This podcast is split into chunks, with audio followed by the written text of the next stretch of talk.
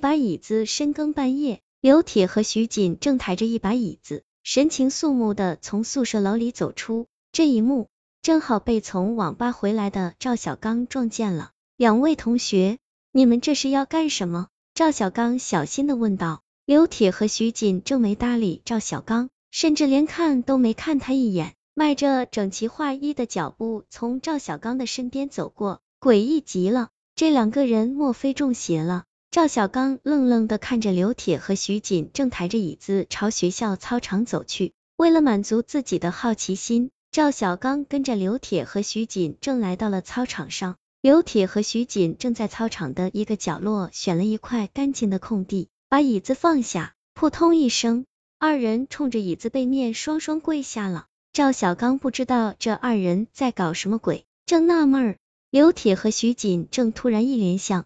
椅背磕了三个响头，紧接着，整个椅背竟然发出淡淡的绿光来。刘铁和徐锦正喜出望外，两个人掏出纸和笔，一边盯着椅背，一边在纸上写了起来。由于观察角度不同，赵小刚看到的是椅子的正面，自然就不知道椅背上写着些什么。赵小刚挪了挪身体，正准备换个角度观察时，椅背的正面出现了一个骷髅头照片。照片的旁边有五个闪着绿光的大字，前三个字严重破损，已经辨认不出来了。不过最后两个字赵小刚却看得真真切切，和前面那三个破损的字连起来读，就是某某某之墓。这一碑感情是个墓碑啊！赵小刚吓得后脊梁一阵发寒。就在这时，椅背正面上那个骷髅头突然一咧嘴，阴阴的笑了起来，嘴里尖利的牙齿在月光下。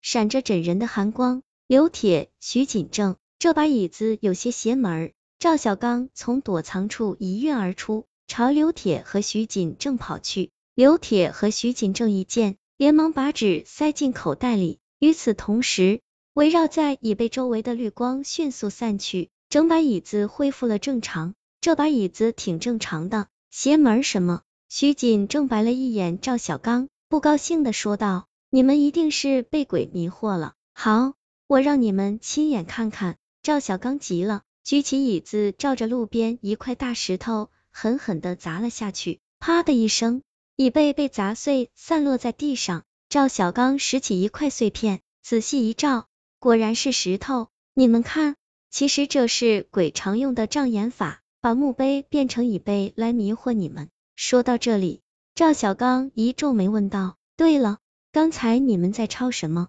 还有，为什么对着椅背磕头？事到如今，我们也不瞒你了，其实我们早就发现了这张椅子的秘密，它是一张藏宝图。不过，我们并不知道椅背是墓碑。刘铁接上话说道：“就在昨天晚上，我睡到半夜，突然被一阵声音叫醒了。我睁开眼睛一看，这把椅子的椅背上面竟然出现了一行字。”内容是这样的：心诚则灵，会有宝贝奉送，所以今天夜里我们才抬椅子来操场。什么藏宝图？我看看。赵小刚说道。刘铁望了徐锦正一眼，犹豫了片刻，从口袋里掏出一张纸。赵小刚接过一看，惊叫道：“这确实是一张图，画的地方好像是学校东北角的围墙。我不相信会有什么宝藏，但我却非常好奇。”走，我们现在就去看看。徐锦正兴奋极了，和刘铁拿着一把铁锹，就和赵小刚朝学校东北角的围墙奔去。一身和椅背夜色下的东北角围墙，杂草丛生，寒气逗人，一看就知道从没有人来过。如果不是有地图，赵小刚、刘铁、徐锦正还不知道学校里有一片阴气这么重的无人区。刘铁和徐锦正同时掏出刚画的地图，在围墙下比量着，应该就是那里了。刘铁和徐锦正一指赵小刚身体右侧的围墙根，说道：“诡异的是，围墙根下竟然冲出一道绿光，然后便迅速消散了。”刘铁和徐锦正等不及，挥着铁锹就挖了起来。一晃十几分钟过去了，坑挖的倒很深，却连半点宝藏的影子也没见到。二人不禁有些气馁，既然是宝贝，哪有埋得浅的？赵小刚给二人打气道。刘铁和徐锦正点了点头，又开始挖了。果然，没一会儿，二人挖到了四根木头，顺着四根木头挖下去，竟然挖出一把椅子来，和先前赵小刚摔碎的那把椅子一模一样。这把椅子虽然旧，但表面油漆很红，莫非是一把红木椅？赵小刚这么一说，刘铁和徐锦正的双眼顿时发出光来，一伸手，分别抓住了椅背和椅身，都不愿放手。咔嚓一声，椅子从中间被拉断了，刘铁和徐锦正分别抱着椅身和椅背摔倒在地上。由于椅身和椅背非常重，刘铁和徐锦正拿起来很吃力，因此。二人分别把椅身和椅背都背在背上。回寝室的路上，刘铁有些尿急，就跑到旁边一片树丛里方便。几分钟后，一声惨叫突然从刘铁撒尿的地方传来。赵小刚和徐锦正吓了一跳，连忙跑了过去。这时，一个人影慢腾腾的从黑暗中走了出来。赵小刚和徐锦正定睛一看，吓得魂不附体，这哪是什么人？分明就是一个四条腿的方板凳，鬼鬼啊！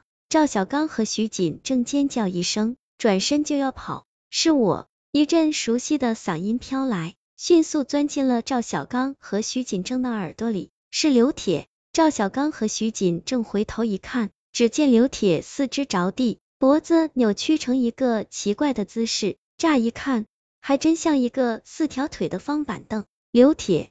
你你是怎么把脖子扭成这么夸张的角度的？徐锦正惊恐的问道。徐锦正这一问，把赵小刚的目光吸引到了他的身上。